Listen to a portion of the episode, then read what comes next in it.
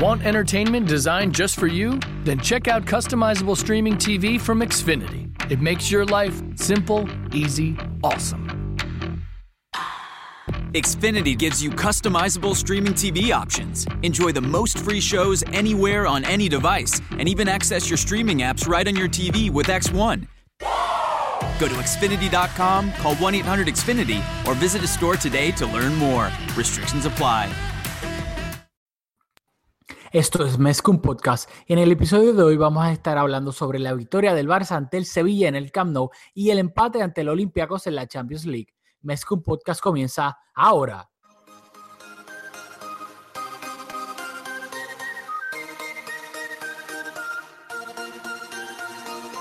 Kevin Roland, contigo empezó todo. Som el club del món, diguin el que diguin. Vinga Barça i vinga Catalunya! Apreteu-vos els cinc cinturons, que ens ho passarem bé. Bienvenidos a Mezcum Podcast. Yo soy Rafael Lojomuy junto a Julio Borrás y esto es Mezcum Podcast. Olvídate, me trabó un poquito ahí en el intro porque no lo tenía escrito, pero no me importa absolutamente nada. El fin de semana es mi cumpleaños. El Barça ganó, así que olvídate todo. Dímelo, Julio, ¿cómo estás? Happy birthday, Mr. President. te, te- te tenía que recibir con eso. ¿Cómo va, es. ¿Cómo va ese weekend de cumpleaños? Todo hecho, mano, de hecho. No me puedo caerle absolutamente nada. Comí bien. Ayer más, ayer me comí un filete de miñón. Nada más te voy a decir. Muy bien. Y el Sí. Barça ganó.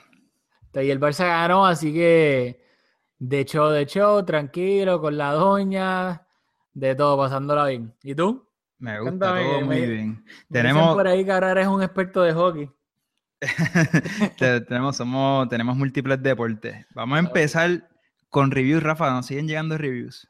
Pues muy bien, porque eso es lo que le pedimos a todo el mundo, que por favor nos sigan dejando reviews en iTunes de cinco estrellas, por favor, para que entonces le podamos llegar a más gente que tal vez pues le gusta el Barça y le gustan los podcasts, pero pues no saben de la existencia de un podcast que abre sobre el Barça en español. Así que por favor, en iTunes sigan dejándonos reviews que se los vamos a agradecer y se lo agradecemos un montón.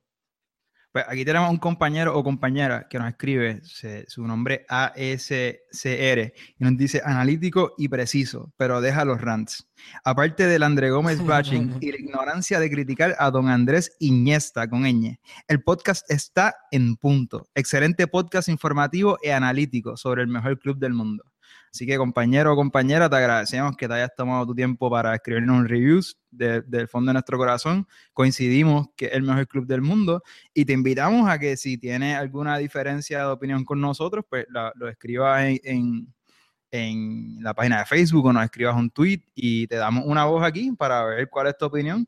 Así que nada, te mandamos un saludo y, y nada, gracias por escucharnos. Aunque eso sí, te, te advertimos que es bastante probable, por no decir 100% probable, de que los, los Rams contra André Gómez no van a ir a ningún lado, no van a desaparecer. Así que eso te lo podemos decir desde ahora.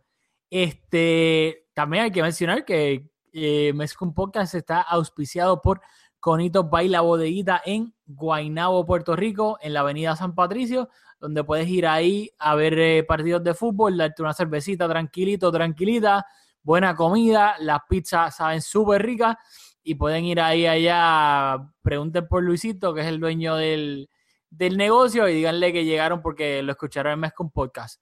Así que ya saben, Conito Baila Bodeguita en Guaynabo, por Puerto Rico, localizado en la avenida San Patricio. Muy bien. Y estamos ahí. Vamos al mambo. Vamos, Vamos a empezar poquito- analizando. Primero, ajá, housekeeping. Primero vamos a analizar el partido del Sevilla. La semana anterior les comentamos.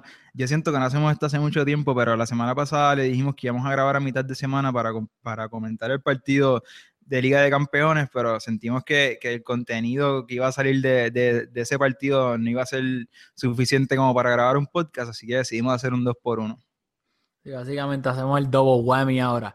Así que vamos a empezar con el partido este, de este pasado sábado 4 de noviembre, donde obviamente nacen solamente las estrellas los 4 de noviembre. El Barcelona se enfrentó al Sevilla en el Camp Nou, la eh, undécima jornada de la liga. el Barcelona salió de la siguiente manera en el Camp Nou con Marc-André Ter Stegen en la portería, defensa de cuatro, Jordi Alba de lateral izquierdo, Samuel Umtiti y Gerard Piqué, pareja de centrales, Nelson Semedo de lateral derecho, mediocampo de cuatro, por la derecha, Paco Alcácer, Iván Rakitic y Sergio Busquets en el medio, e Andrés Iniesta un poquito más a la izquierda y arriba, pues los dos delanteros de siempre de esta temporada, Lionel Messi y Luis Suárez, y en el banquillo se encontraban Paulinho, Gerard Deulofeu, Javier Macherano, Denis Suárez, Jasper Silesen, Lucas Dean y Tomás Vermaelen. ¿Algo que me quieras comentar de la alineación de, del Sí. Barça, Julio? Claro que sí, estoy en total desacuerdo. Me parece que vimos dos partidos no, completamente yo este- diferentes. yo esta siempre leo- la del papel. Este es en papel la que siempre. Ah, yo siempre me dejo llevar por Soccerway cuando digo la alineación de papel. Ya, ya. Luego, como todos sabemos, varía el 4-3-3 asimétrico con Paco en la derecha, etcétera. Así que No, ahora pero en este, en este partido es, es bien interesante porque cuando vimos la alineación que iba a salir el Cáceres, lo, primero que se nos ocurre es que va a jugar de extremo, que es lo que ha estado sucediendo. Y es un lo hemos comentado aquí muchas veces, que tienes un delantero de área como es Paco Alcácer y no es su mejor posición. Y no recuerdo cuál fue el partido que le, aplaudimos, que lo hizo bastante bien presionando a los laterales del otro equipo. Pero esa no, esa no es su posición. Así que en este partido jugamos un 4-3-3 un, un 4-3-1-2, eh, tu- mantuvimos el mediocampo de siempre y Messi ocupó la posición de 10 y Luis Suárez y Paco Alcácer jugaron de, de delantero, de, de dos- tuvimos, jugamos con 2-9 y, y vimos los resultados de poner a Paco Alcácer en su posición natural. ¿Y qué, qué piensas? Bueno, yo estoy de acuerdo y en desacuerdo un poquito porque es de nuevo lo que siempre mencionamos con las alineaciones. No hay nada fijo. Pueden poner en la pantalla que es un 4-3-3 asimétrico, un 4-4-2, un 4-3-1-2. Y yo vi diferentes formaciones durante todo el partido. Yo sí vi el 4-3-1-2 con Messi por detrás de Luis Suárez y, y Paco Alcácer. Pero yo también vi en, en parte de cuando el Barcelona estaba defendiendo, yo también vi al Barcelona defendiendo con un 4-4-2 Paco Alcácer por ese sector derecho y Messi y Suárez se quedaban arriba básicamente sin hacer nada. No, sí, cuando Sí. yo hablo de las alineaciones, usualmente me refiero solamente a la, a la parte ofensiva de- del juego. Usualmente el Barça tiene la posición la mayor parte del juego. Pero sin duda, dado que Luis Suárez. Bueno, Luis Suárez suele presionar los defensas, pero Messi usualmente no, no, no tiene labores defensivas. Paco Alcácer era el, el responsable de marcar el, el- el lateral derecho de- del Sevilla, así que en ese sentido sí jugamos un 4-4-2. Bueno, algo antes de yo analizar, bueno, antes de yo ir al, al gol de, de Paco, que hay que mencionar que no lo mencionamos, que el Barcelona ganó 2-1 al Sevilla. eh, y empezaron, pues obviamente, con, eh, ganando con un gol de Paco Alcácer en el minuto 23. ¿Quieres resaltar algo antes del gol de Paco o me deja a mí decir lo que quiero decir antes de este gol?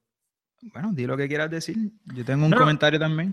Vale, yo lo que quería resaltar es que vi, a mí me encantó el Barcelona, especialmente en la primera mitad en cuanto a la fluidez del juego ofensivo. Era un Barcelona que recuperaba el balón rápido, pasaba el balón rápido, atacaban, o sea, también eran bastante vert- vertical buscando remates lejanos, algo que no necesariamente vemos todo el tiempo. Pero, por ejemplo, en el minuto 5, ya el Barcelona tuvo una ocasión clarísima de gol, que fue que Iniesta le metió un pase filtrado a Messi, que Messi venía desde el sector izquierdo, que de momento pensé que era hasta Jordi Alba. Y recortó dentro del área, metió un remate, perdón, eh, tiró el centro y, Busquets lo remató, pero luego lo bloquearon la, la defensa del Sevilla. Luego, en el, de nuevo también, en el minuto 5, fue un pase la- largo a Luis Suárez de primera que trató de hacerle un chip al portero, a Soria, a David Soria del Sevilla. No, no fue efectivo el chip, pero de nuevo, otra ocasión clara de gol. Luego, el minuto 18, un remate lejano de Iniesta cruzado desde fuera del área que me recordó a los que usualmente suele hacer Iván Rakitic. Ya son tres ocasiones claras de gol. Y en el minuto 20 fue un centro de Rakitic y cabezazo de Paquito Alcácer que se fue por encima del larguero. Cuatro ocasiones bastante claras de gol antes de que llegara el primer gol de Paco, que, Barcelona empezó ese partido, o sea, como microondas, rápido, caliente, atacando y generando muchísimas ocasiones de gol. Sí, o sea, esto era un partido bien importante contra un rival que siempre es difícil, no importa dónde esté en la tabla, un equipo de, tradición. Y sin duda, el Barça salió de- desde el primer minuto a ganar el partido. Salimos a buscar los tres puntos. Como comentas, tuvimos muy buenas oportunidades. Mencionaste Iniesta, mis apuntes sobre Iniesta fueron pases incisivos, lo que nos gusta ver de él contundente. O sea, e- estaba jugando, haciendo mucha, todos los pases, todos los toques con propósito. El Barça salió bastante directo. Antes de que llegara el gol, como menciona, eh, Paco Alcácer tuvo una muy, muy, muy buena oportunidad, similar a la, a la que anotó en el segundo gol, que otro pase de Rakitic que cabeció, se fue por encima de, como nos comenta. Y, y no, exacto, vimos exactamente lo mismo. Contrario, me voy a adelantar un poco, pero igual de fuerte que salimos en la primera mitad, así de flojo salimos en la segunda. Y es algo que me preocupa. Sacamos los tres puntos, estamos súper contentos, pero el Barça estoy viendo lapsos de concentración y, y- y la personalidad del equipo. No me gusta la personalidad que estamos proyectando eh, en los partidos recientes. No, sin duda alguna, el Barcelona la segunda mitad fue completamente diferente a la primera y lo vamos a discutir ya mismito. Pero también antes del gol de Alcácer lo quería este, comentar que en el minuto 14 el, el Sevilla tuvo una ocasión pues, clara de gol, diría yo, porque o, em, Luis Muriel le robó el balón a un Titi, se fue a la contra y Piqué trató de estorbarlo en el remate cruzado, pero se fue lejos, que fue básicamente pues, es una jugada bastante clara de gol del Sevilla con un error de un Titi que pues, rara vez hace un error. Para mí, un Titi estuvo imperial en este partido, a pesar de pues, este, este, esta ocasión de gol del Sevilla, que sí fue error de él, pero lo quería comentar porque de la misma manera que también, pues obviamente alabamos todo lo bueno de un Titi, que es la mayoría de las veces, pues en esta ocasión, con el partido todavía 0 a 0, se equivocó en lo que pues pudo costarle un poco más caro al Barcelona. No, tengo un comentario sobre eso. Eh, yo siempre lo hablamos mucho, que el, el- el fútbol es un, un deporte de, de continuidad.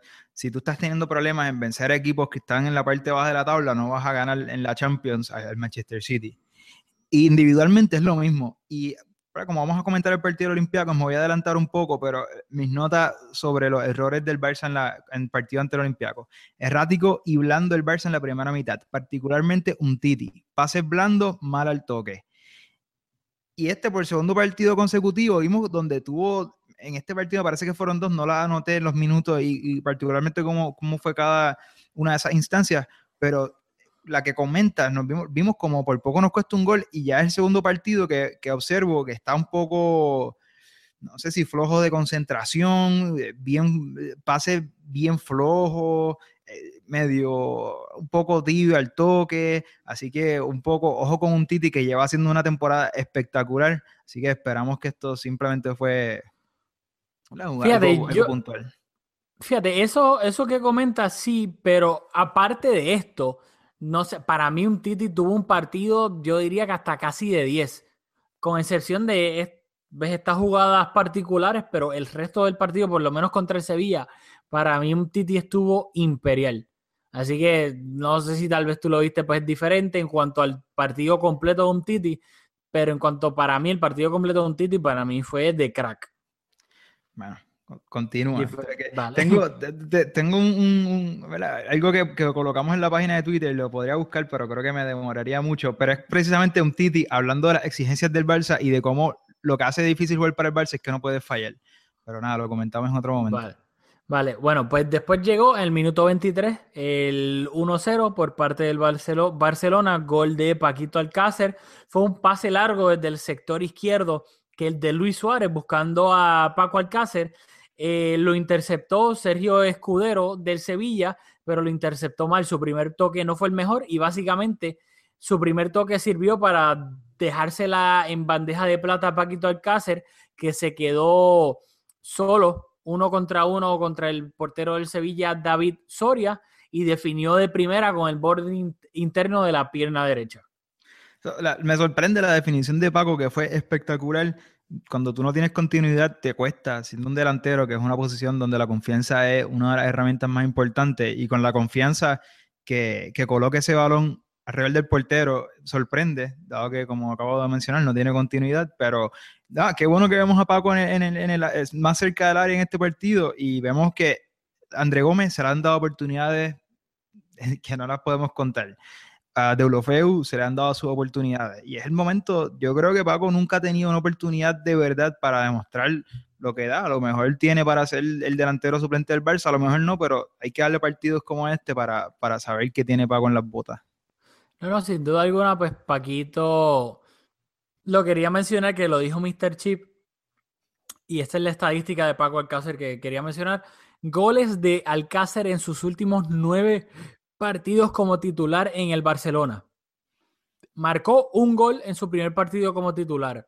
Marcó un gol en su segundo partido como titular. Marcó un gol como en su tercer partido como titular. En el cuarto no marcó goles. En el quinto hizo un doblete. En el sexto marcó gol. En el séptimo no marcó gol. En el octavo marcó gol. Y en el noveno como titular marcó un doblete que fue el pasado. Que es algo bastante, un dato y una estadística bastante interesante, diría yo. Sí, es interesante. Y cuando tú ves e, e, esa estadística, dices contra, pero ¿cuándo? Y es que de nuevo, no tiene continuidad. Y en, esos nueve, seis partidos, creo que acabaste de decir siete, ah, se, diluye porque son tan interrumpidos uno al otro que no se ven esos goles. Pero de nuevo, hay que darle la oportunidad porque lo compramos, apostamos fuerte por él, hay que ver qué puede dar. Sin duda alguna. Bueno, y ya en la segunda mitad, el Barcelona estaba ganando 1-0 todavía, pero lamentablemente para los culés, el Sevilla iba a, empatar, iba a empatar en el minuto 59, un tiro de esquina, lo ejecutó Ever Banega y de cabeza el Guido Pizarro ganó, fue, yo diría que un, lo que había era un marcaje en zona. Piqué llegó tarde al, pues, al sector donde se supone que tuviese que marcar y ahí Guido Pizarro con un remate de cabeza fuertísimo y cruzado eh, terminó empatando el partido. En ese gol, eh, cuando usualmente nos anotan, a nosotros nos gusta buscar al responsable. Yo creo que si vamos a responsabilizar a alguien en este gol es la pizarra, porque como dice, no había, o por lo menos yo no vi un marcaje personal. Pizarro cabecea completamente solo, Piqué sale en la foto, pero llega tarde. No sé si lo podemos responsabilizar. Pero sí, colectivamente el Barça había bajado bastante la intensidad en comparación a la primera mitad, como comenté anteriormente.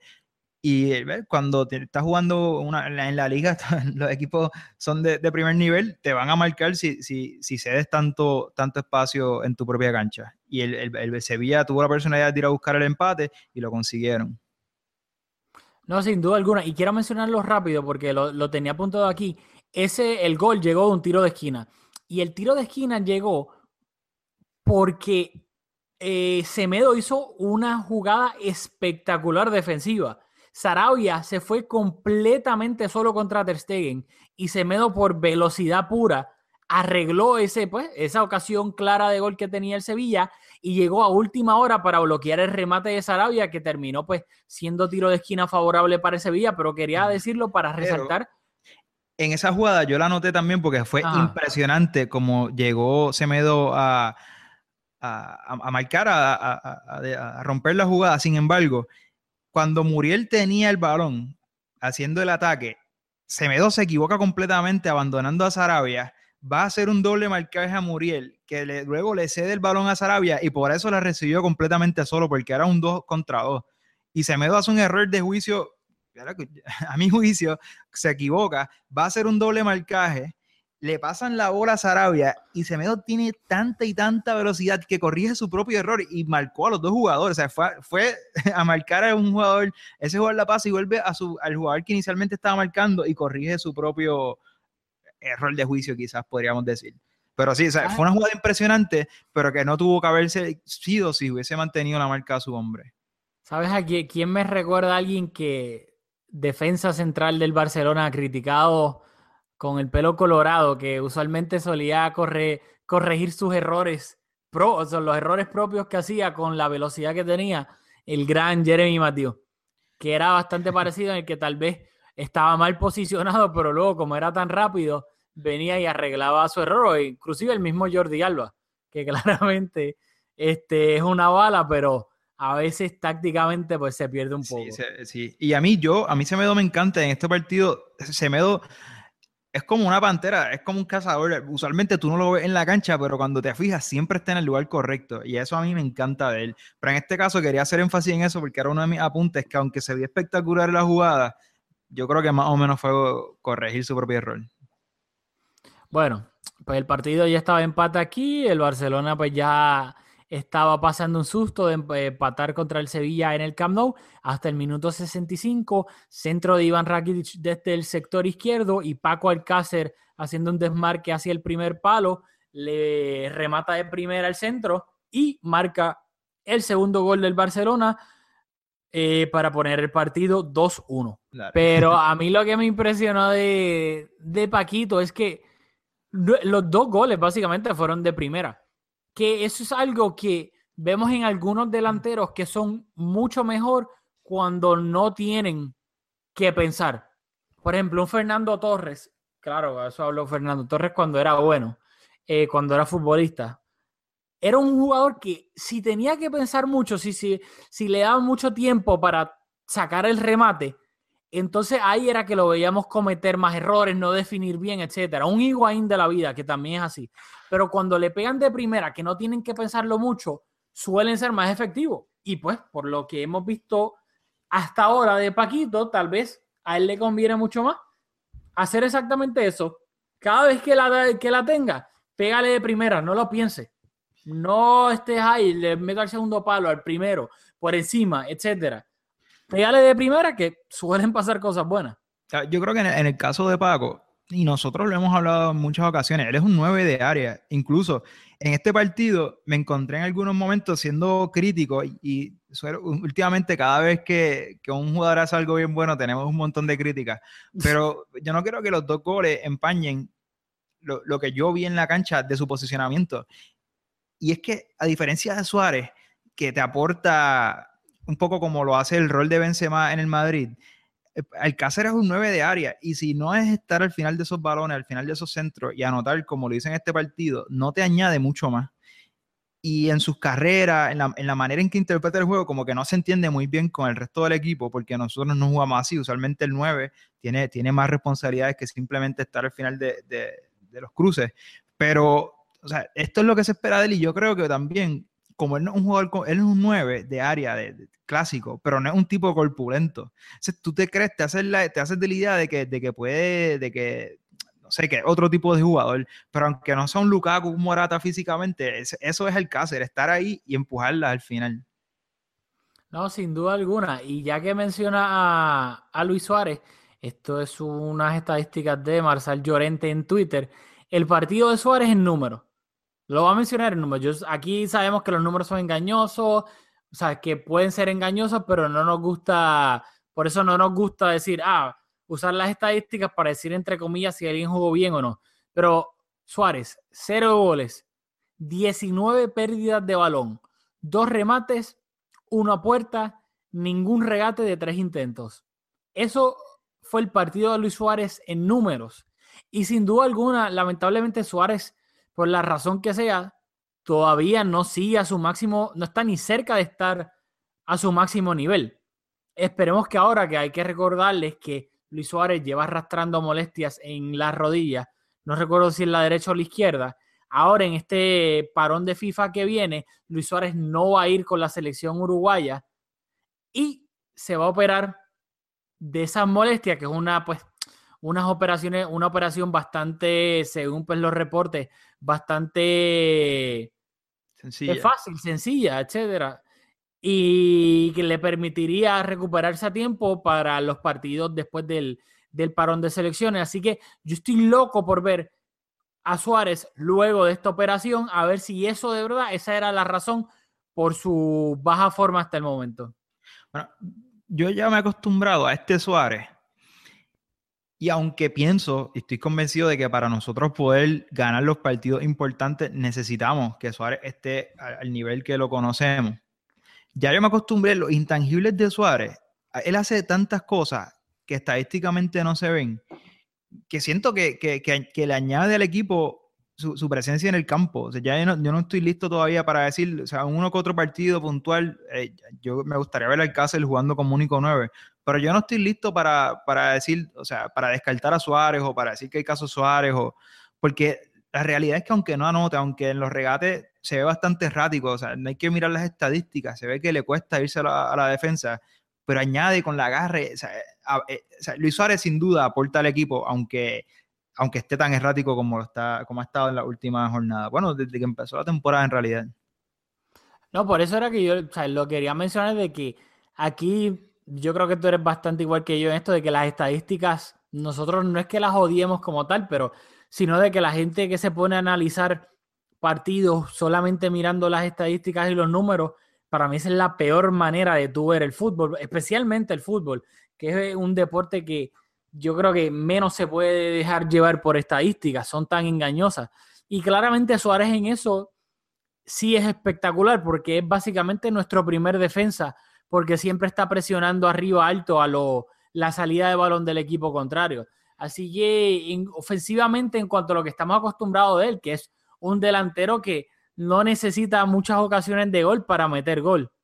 Y so far en lo que va de temporada, sí, las está necesitando o simplemente no está marcando. Así que yo quiero ver cuando vuelva el parón de selecciones, a ver si tiene, si eso que se rumora de, pues, de, la, de la rodilla era la razón por la cual ofensivamente no estaba luciendo como pues estamos acostumbrados de Suárez. Sí, estoy completamente de acuerdo. En el global del partido, ¿con, ¿con, qué te quedas? ¿Cuál es tu impresión? Porque a veces cuando la analizamos así, eh, jugada por jugada, cuando comentamos los goles, quizás se puede perder en el macro lo que te queda. O sea, ¿qué sensación te queda del partido? ¿Cómo ves al equipo en este momento de la temporada? Yo a mí lo que la sensación que yo me quedo es que el Barcelona necesita a Coutinho. Porque si tú vienes, ¿qué era lo que estábamos hablando? Que lo vamos a hablar ahora en el partido del Olympiaco el Barcelona, en Iniesta no jugó contra el Olympiaco, que básicamente, aparte de Messi, es nuestro único segundo jugador más creativo. Iniesta sí jugó contra el Sevilla en el Camp Nou, jugó hasta el minuto 60, que entró Paulinho por él. Iniesta claramente es un jugador que pues, tiene ya su edad, es un veterano. Pero cuando Iniesta jugó esos primeros 45 minutos, el Barcelona se vio bien, un equipo creativo, que pasaba el balón rápido, con, pues, con desborde, etcétera, con creatividad. Al Barcelona, si no es Messi, y obviamente si Iniesta no está jugando, no tiene creatividad en el medio campo, no tiene esos jugadores diferentes técnicos que sean capaces de crear de algo de la nada. So, para mí, eso es lo que le falta claramente al Barcelona, que sí, es un poco injusto porque Dembele, aunque no es un jugador o es un extremo, es un winger, que también puede jugar en el medio campo de vez en cuando, pero técnicamente es un winger, eso no lo quiero tanto mencionar para el medio campo, pero es un jugador diferente, es un jugador veloz, con gambeta, eh, capaz de irse de su marca para crear eh, desbalance en la defensa rival. Pues claro, Dembélé se supone que estuviese, lamentablemente no está por lesión. Llegaría a finales de febrero, de, de enero, perdón pero al Barcelona es eso lo que le falta, es creatividad. Así que para mí ese es mi... Yo estoy completamente de acuerdo con tu planteamiento en cuanto a que tenemos algunas carencias de personal que son evidentes, como tú muy bien acabas de exponer. Sin embargo, hay otra carencia bien grande y es el segundo partido consecutivo en que hago esta observación y eso me preocupa más incluso que las carencias de personal porque Iniesta en este partido estuvo para mí excelente.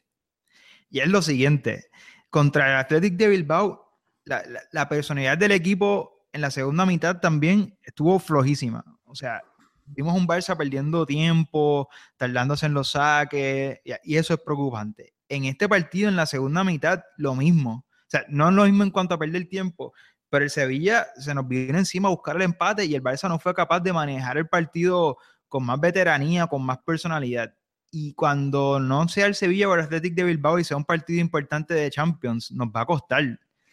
O sea, que no quede duda de eso. Y eso es lo que a mí me, me, molesta porque, de nuevo, esto es, un, esto es un equipo, esto es un deporte de continuidad. Y si contra estos equipos estamos asumiendo los partidos así, defendiendo las ventajas así, pues no, no, no puedo esperar entonces que cuando sea contra el Manchester City en la Champions, vamos a, a, manejar el partido con ventaja de una manera diferente. Va, va a pasar lo mismo. Y eso para mí es bien, bien, bien preocupante. Es que para mí ese, ese, problema, que estoy totalmente de acuerdo contigo, está ligado a esa falta de creatividad, esa falta de, de talento técnico. Porque cuando, no es casualidad, Iniesta está volviendo a una lesión de, ya se me olvida el número de lesión, que es cuando sacan a Iniesta, que es en el minuto 60, entra Paulinho. Paulinho no es un. Paulinho tiene sus virtudes, pero manejar el balón, superar la presión del rival, etcétera, no es una de ellas. Así que cuando el Barcelona entra a Paulinho en el minuto 60 por Iniesta, el Barcelona está jugando con Busquets, Paulinho, Rakitic, Paco Alcácer y Luis Suárez, aparte de Messi me refiero. Un equipo que claramente le puede costar más, pues, tener el control del partido por esa falta de, de, de talento técnico. Así que yo no creo que es casualidad que también contra el Athletic Club el Barcelona estaba jugando con quién en el medio campo, con Paulinho, con Busquets, con Rakitic y con André Gómez. O sea, es que para mí esa pérdida de fluidez en los segundos tiempos va ligado a, que la, a la falta de personal de lo que estábamos hablando. No el Barcelona no tiene los jugadores técnicos para poder durante 90 minutos someter al rival y tener él el control del partido sin duda alguna. O sea, es un buen planteamiento y, estoy totalmente de acuerdo en cuanto a que los dos, en, en, cuanto a que nuestros dos planteamientos son, ¿verdad? Tienen, guardan una relación.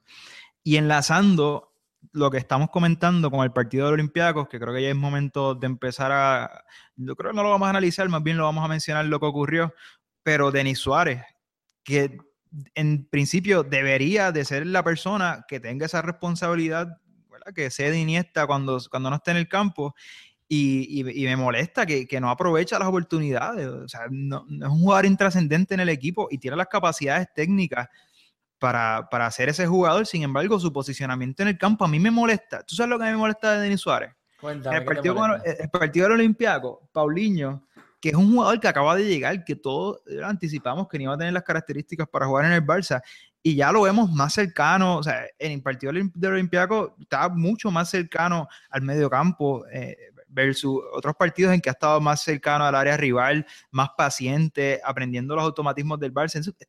Paulinho lleva en el Barça dos, tres meses. O sea, Denis Suárez tuvo dos años en el Barça B. ¿Cómo tú, o sea, Denis Suárez está pegando un poco de lo que hace André Gómez de reaccionar en vez de ver dos jugadas antes y saber dónde colocarse en el campo? Y me molesta porque tú eres un, veterano de nuestro sistema, tú deberías saber cómo pararte en el campo y eso no tiene que ver con las capacidades de Denis Suárez como jugador en cuanto a su técnica.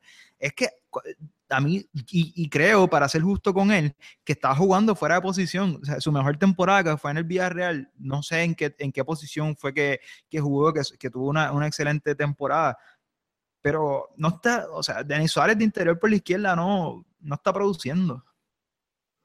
Pues, yo, o sea, yo desde más partidario no puedo ser de que Paulinho, con lo, entre comillas, poco que tiene de técnica individual, hace muchísimo para lo poco que tiene. Y creo que por eso es que en tu caso te frustra tanto ver a Denis, que claramente Denis técnicamente es superior a Paulinho, lleva más tiempo en el Barcelona para compensar su, pues, su, su falta de físico, entre comillas, con ya se supone que tú sepas los automatismos, que te puedas anticipar a la jugada sepas básicamente dónde, dónde está posicionado, leer los pases, etcétera, no estar reaccionando como André Gómez, que eh, física y mentalmente está tres segundos por detrás de cada jugada.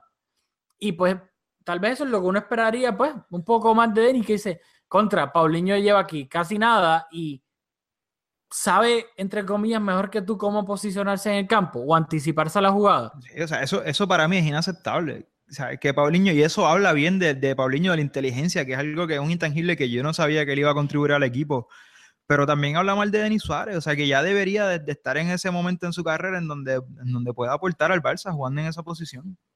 Y no, no siento que es un jugador con un partido importante, podría tener un impacto positivo para el equipo, puede resolver y, y aporta su, su, su, poquito, pero de Denis Suárez se esperaba más cosas.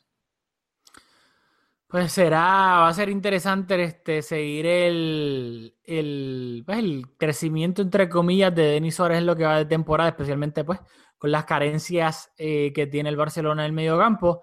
Ya quiero pasar rapidito al partido pues entre semanas de Champions League. El Barcelona visitó a los Olympiacos en Grecia. El partido se acabó 0-0 y el Barcelona salió de la siguiente manera con Marc André Ter Stegen en la portería, Jordi Alba de lateral izquierdo, Samuel Samuel Untiti y Javier Macherano pareja de centrales, Nelson Semedo de lateral derecho, Sergi Roberto, Paulinho, Busquets y Denis Suárez en el medio campo y arriba Messi y Luis Suárez.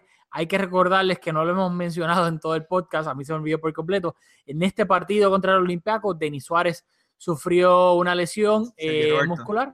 Mira que, ¿qué yo dije. Denis Suárez. Denis. Este Sergi Roberto sufrió una lesión muscular, va a estar fuera cinco semanas. Para los que odian la semana, un mes y una semana, se supone que esté fuera. También André Gómez eh, recibió, bueno, no recibió, se lesionó también André Gómez en este partido y va a estar fuera un mes. Ese en verdad no me, no me importa ni me molesta tanto.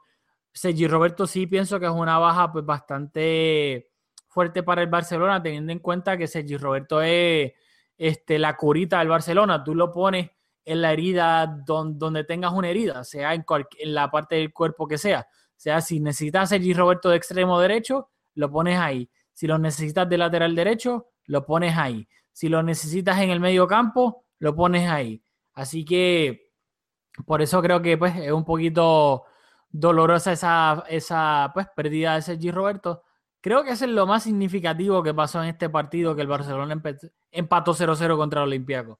No, sin duda. O sea, la historia de este partido es la lesión de Sergi Roberto, lo que lamenta- lamentamos, como tú muy acabas de exponer, y lo que le abre es el momento Semedo. O sea, ya se acabaron las rotaciones. eh, en cinco semanas, o sea, el clásico, ¿verdad? Yo creo que Sergi Roberto va a llegar al clásico, pero sin la continuidad que, que, o sea, no va a tener continuidad, va a ven- venir de una lesión, así que le va a tocar a Semedo ser el lateral derecho en ese partido. Un partido importante siempre. Así que nada, es la hora de Semedo. Paulinho tendrá también esa responsabilidad compartida con Rakitic. Así que le toca a los demás jugadores, los que están saludables, eh. Eh, llevar la carga que, que Sergi Roberto venía haciendo muy bien esta temporada. Exactamente. Y para suerte del Barcelona, que empató 0-0 contra el Olympiacos, la Juventus también empató, empató en su partido contra Santo Dios. ¿Quién es el otro equipo de, de este grupo? Lisboa. El, el Sporting de Lisboa empató 1-1. Así que la, el Barcelona sigue en el primer lugar del grupo. Hay que recordarles que en la próxima fecha de Champions League el Barcelona visita a la Juventus en Turín. Eso es luego de la fecha FIFA, del FIFA Break. Así que claramente ahí pues, se va a sentenciar quién termina como líder del grupo y sin duda alguna es un partido fundamental para el Barcelona que querrá terminar primero de grupo para, entre comillas, evitar los equipos más difíciles en los octavos de final y tener esa y jugar el partido de vuelta de los octavos de final en el Camp Nou. Así que, ¿algo más que quieras añadir? Pues nada, en cuanto a este partido, o sea, yo, como algunos saben, no, no, sé, no sé si le hemos hablado, pero usualmente los partidos de la Champions yo los veo repetidos porque eso, a la hora que son esos partidos, pues estoy en el trabajo y me cuesta a veces porque cuando, ¿verdad? Usualmente trato de no saber el resultado, en este caso sabía el resultado y me, y me habían comentado que era un partido que se acabó 0 a 0 y malísimo. Y sentarte a ver un partido que, que tú sabes que, que no, que acabó 0 por 0 y que no tenía, o sea, no tenía ningún tipo de intriga, pues no fue el partido más fácil de digerir, así que eh, nada, esperamos que contra la Juventus tengamos un, mejor partido. Sin duda alguna. Así que ya terminamos este podcast. Les queremos de nuevo este, que por favor nos sigan en las redes sociales, en Facebook y Twitter, en Bajo Mezcum Podcast, en nuestras cuentas este, personales en Twitter. A Julio lo pueden seguir en at borras con dos R's Julio, at borras Julio, a mí en at aldamuy con dos Y al final. También, por favor, de nuevo, los exhortamos a que nos den un review de cinco estrellas en, en iTunes para que de esa manera el podcast le pueda salir este, en el feed a más personas que tal vez no tienen la, pues, el conocimiento de que existe un podcast en español sobre el Barcelona, así que con eso nos van a ayudar un montón. Eh, ahora hay FIFA Break, lamentablemente el Barcelona no juega hasta el próximo 18 de noviembre cuando visita al Leganés, así que Bueno, pues, y, ah, trataremos... eh, perdóname. Cuéntame, no, no, sí, dilo. No, quería hacer el comentario de que los reviews es más como, como una plataforma para apoyarnos, ¿verdad? Y como tú bien comentas en cada episodio, es la mejor manera en que nos pueden dar como un empujoncito. pero también como tú siempre dices en nuestras redes sociales, la realidad es que nos gustaría escuchar sus opiniones en cuanto al partido, en cuanto a un jugador en particular. O, así que nada, esto, este proyecto es en principio para tener una voz alternativa a, los medios tradicionales. Si tú tienes una opinión que no, ¿verdad? que quieres que la comentemos aquí o que muchas personas la escuchen, pues confianza nos escriben. Los, reviews, nuevamente, los reviews son como usualmente para dejar cinco estrellas y, y apoyarnos. Sí, no, sin duda alguna. Así que ya sea en Facebook o Twitter, nos dejan ahí su opinión sobre algún tema en particular que hemos hablado, si están de acuerdo o si no, y lo discutimos acá, le damos voz a ustedes también, así que... ¿Y, si, nos dejan un review de cuántas estrellas? De cinco, gracias, muy amable. así que nada, se lo vamos a agradecer y pues nos vemos en la próxima luego del FIFA Break.